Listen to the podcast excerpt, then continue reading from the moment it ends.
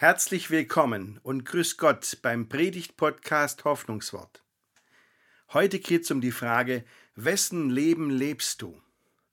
Ja, ich weiß schon, da sagen wir alle, ich lebe natürlich mein eigenes Leben. Wessen Leben sonst? Naja, aber sind wir da ganz ehrlich? Es gibt so viele Versuchungen, das Leben anderer Leute nachleben zu wollen. Auf Instagram und TikTok und natürlich im wachen Leben als im nicht virtuellen Leben genauso. Wenn wir sagen, ich will mein eigenes Leben leben, ist das schon mal eine gute Sache, aber das ist noch nicht die ganze christliche Wahrheit. Da gibt es noch mehr. Und darum geht es in dieser Predigt. Ich wünsche Ihnen viel Freude beim Zuhören.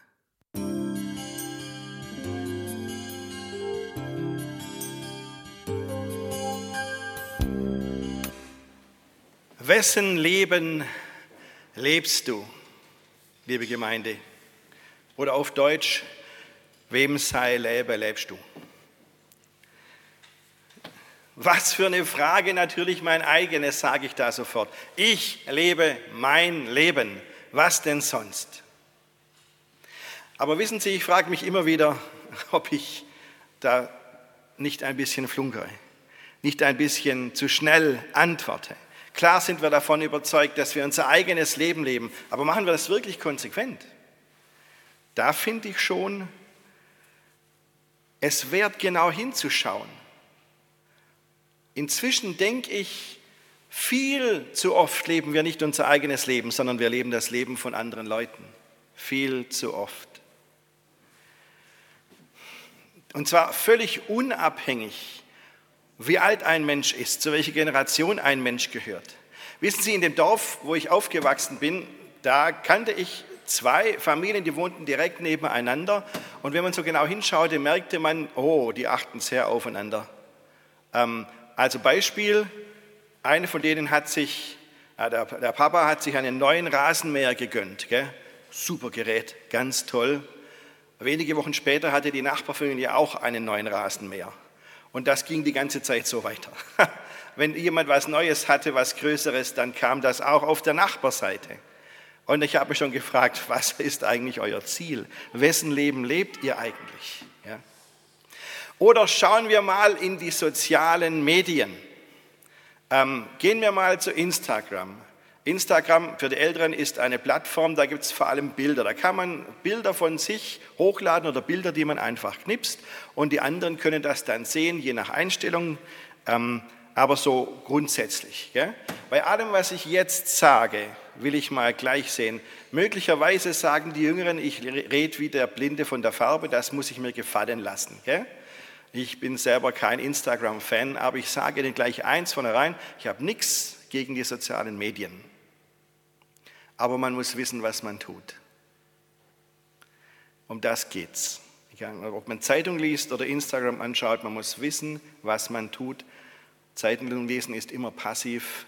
Die sozialen Medien sind oft auch aktiv, weil man von sich selber Dinge preisgibt. Man muss wissen, was man tut. So, und jetzt habe ich, passen Sie auf, wenn die Predigt jetzt für Sie langweilig wird, habe ich was für Sie.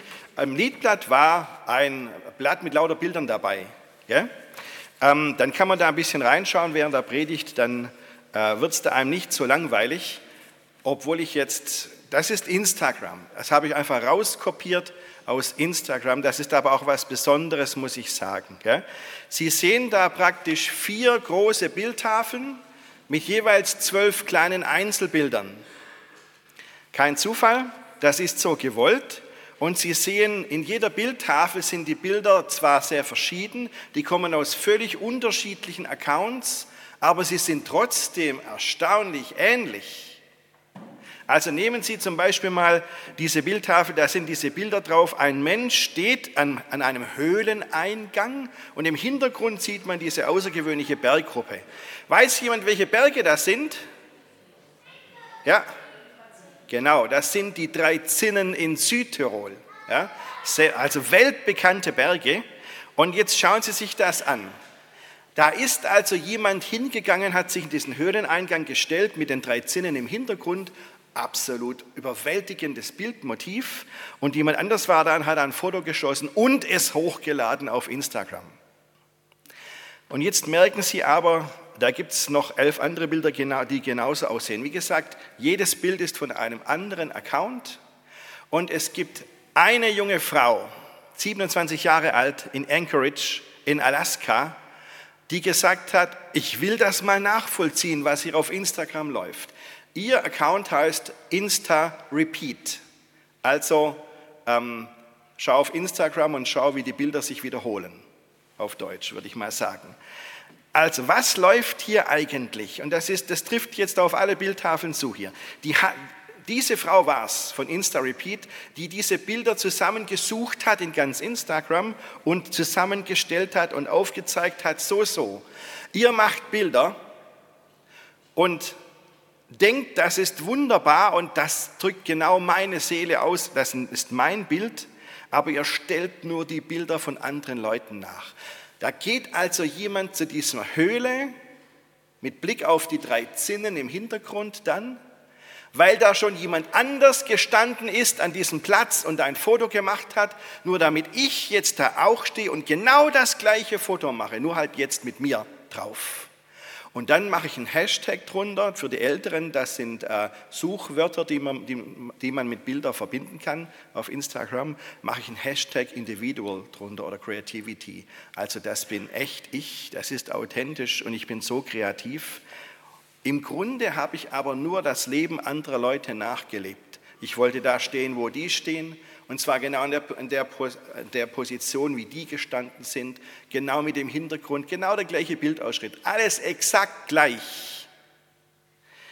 Das hat übrigens vor Jahrzehnten schon Uli Keuler herausgefunden, weil er gelästert hat über ein ähm, Wohnprogramm, ein, ein neues Möbelprogramm Wohnen für Individualisten. Und dann hat er gesagt, das haben bei uns in der Siedlung alle.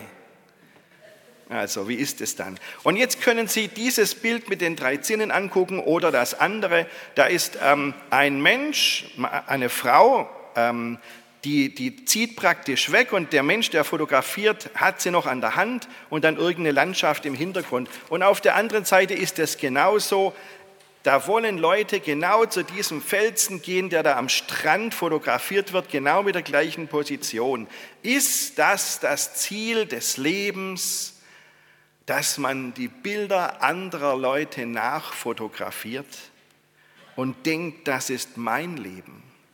Nein, ich behaupte, man lebt das Leben anderer Menschen, wenn man das macht.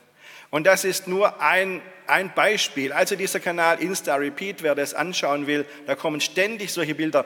Nur, nur, nur solche Fotos, wo man merkt, da machen Leute sich gegenseitig nach und denken, es ist ihr eigenes Leben. Oh, da kann man sich täuschen. Nehmen wir ein anderes Beispiel, gehen wir auf eine andere Social-Media-Plattform. Wir haben Challenges immer wieder. Ja? Das sind Herausforderungen oder Wettbewerbe, die über Social Media ähm, völlig unorganisiert laufen, aber deswegen laufen, weil es einer vom anderen nachmacht. Da war vor Jahren war diese Ice Bucket Challenge. Da musste man äh, einen Eimer eiskaltes Wasser über sich drüber leeren und sich dann filmen lassen. Ja? Ähm, und das ist ja witzig. Was es da alles für witzige Videos gab auf YouTube oder auf ähm, damals, ja gut, gab es TikTok da schon bei der Ice Bucket Challenge? Ich weiß nicht. Also nicht bei mir. Jedenfalls kann das wirklich witzig sein, aber letztendlich ist es nur so, andere geben was vor, sagen, leer in Eimer eiskaltes Wasser übrig drüber. Oder auf dem Bauernhof, dann habe ich es ja gesehen, eine, eine, eine äh, Schaufel voll vom Traktor, kaltes Wasser. Das war aber nicht abgesprochen, das hat man gesehen. Das war eine Überraschung für den Menschen, der ein Eimer Wasser erwartet hat. Ähm, das heißt ja immer, mach was, was andere sagen. Ja? Leb dein Leben so, wie es andere machen.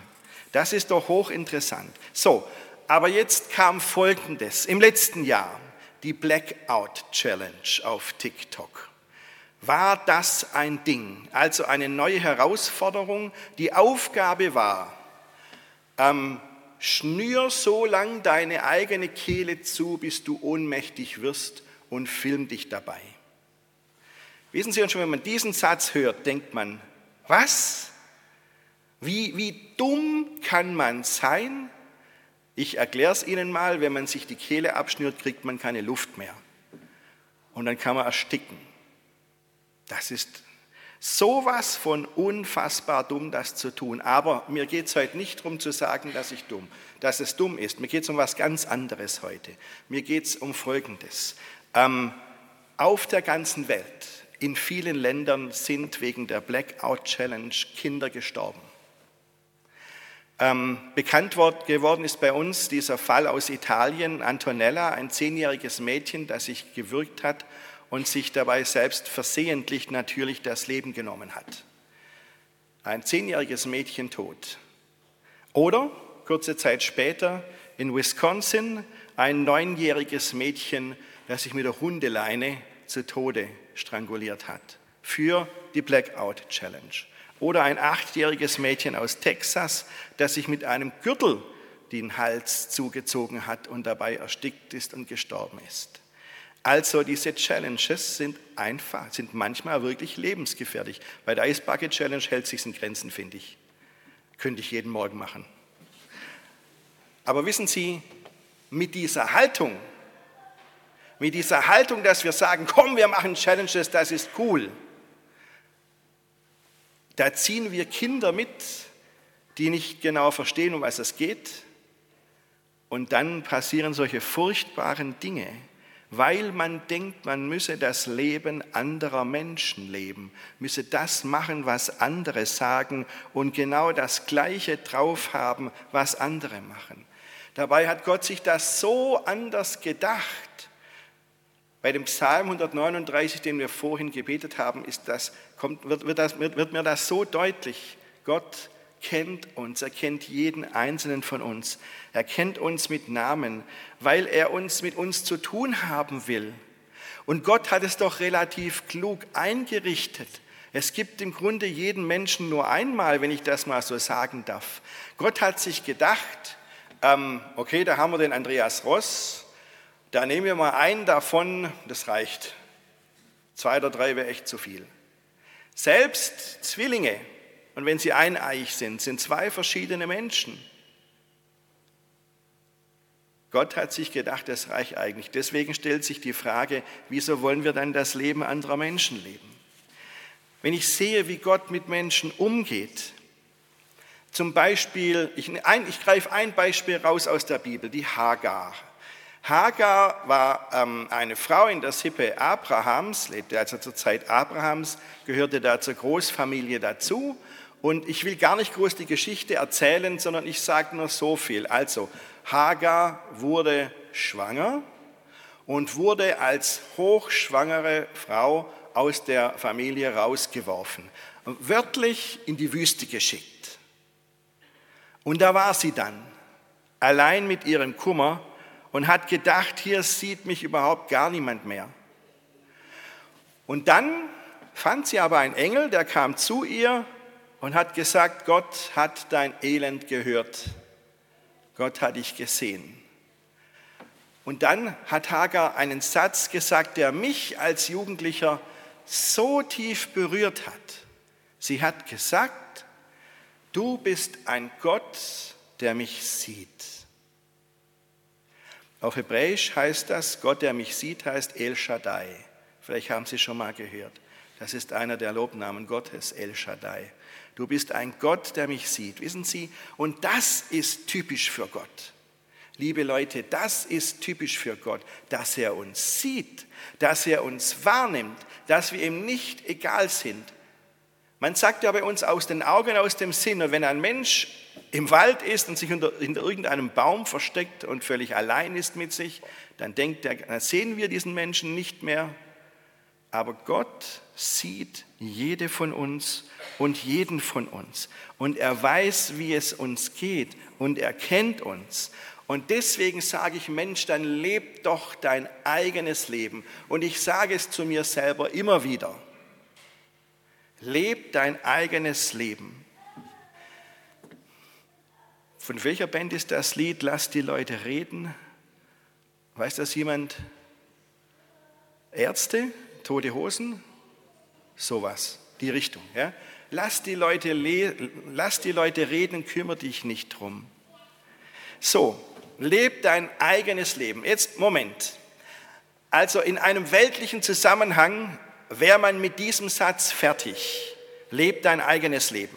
Ja? Also wenn jemand eine Rede halten wollte auf TED oder so, im, auf YouTube, leb dein eigenes Leben, dann wäre jetzt an dieser Stelle fertig. Ja? Aber nicht wir Christen, weil das nur die Hälfte der Wahrheit ist, die unbedingt mit der anderen Hälfte zusammengehört. Jetzt kommen ganz dringend noch zwei Präzisierungen dazu. Noch zwei Punkte, die diesen Satz, lebe dein eigenes Leben näher bestimmen. Auf die können wir als Christen nicht verziehen, verzichten.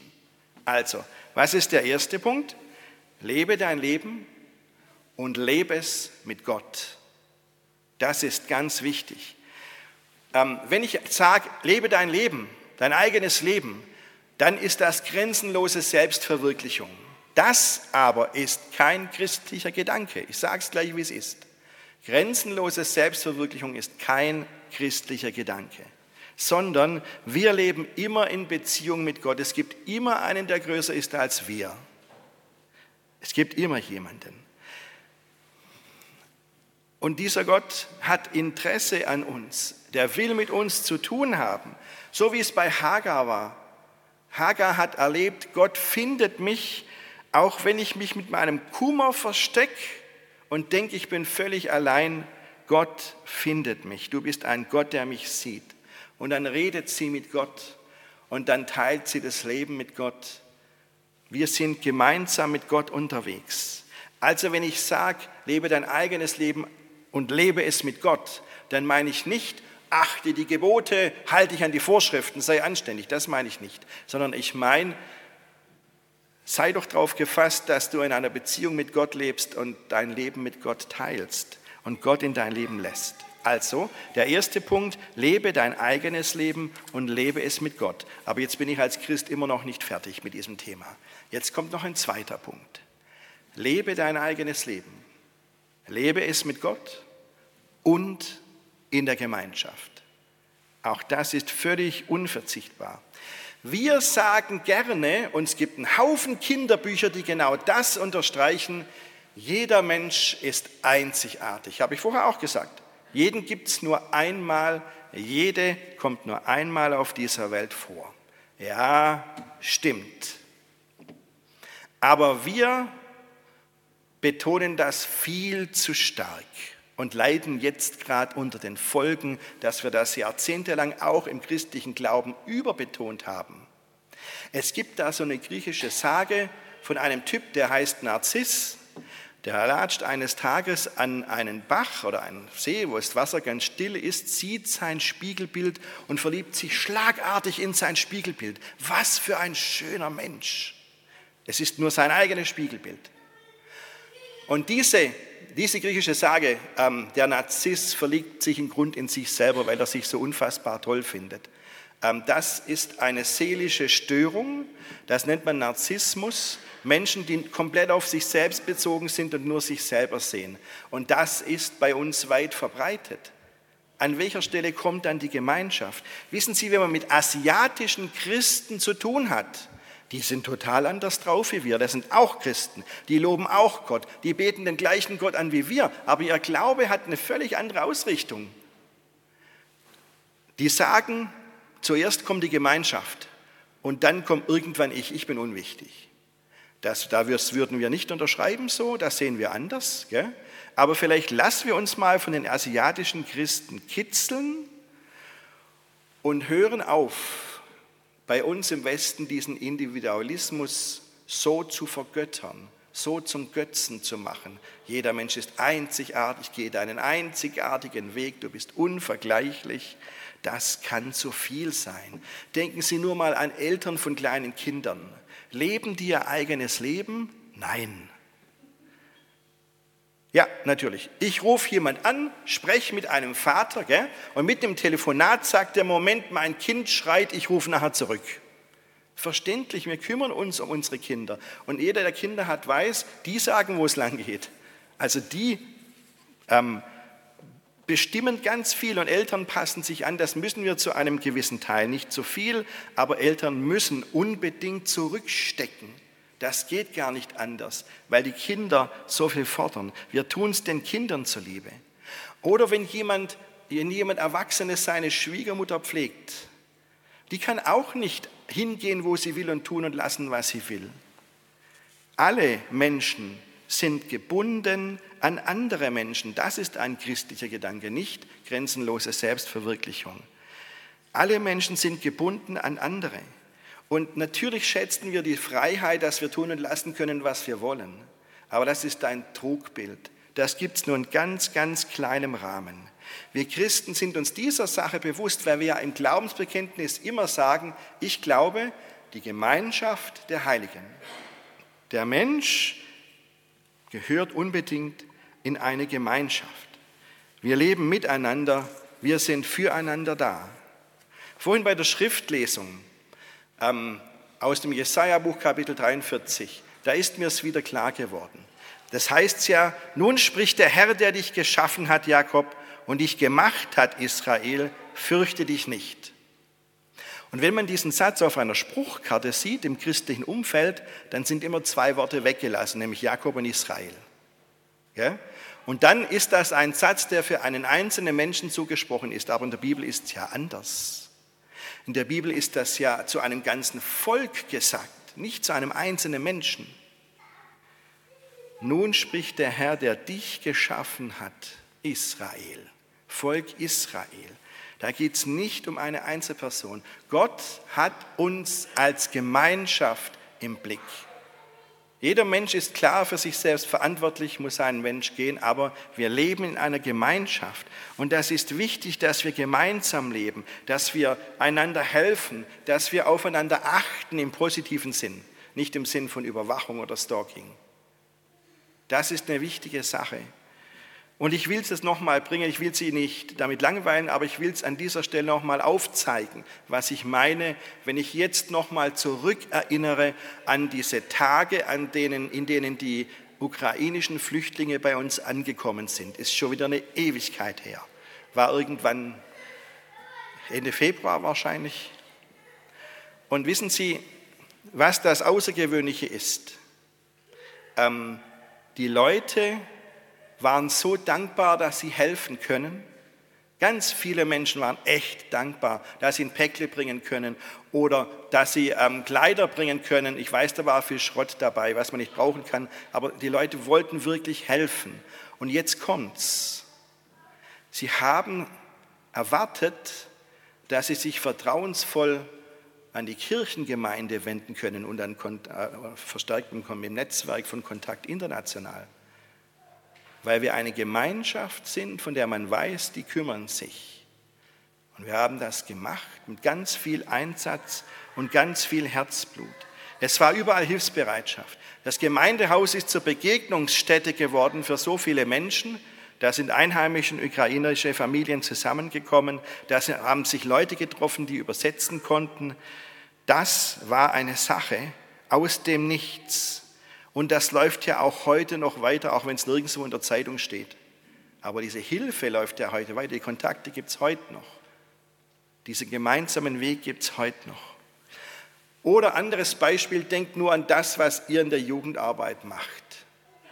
Niemand ist allein unterwegs. Diese evangelische Jugendarbeit ist eine Gemeinschaft.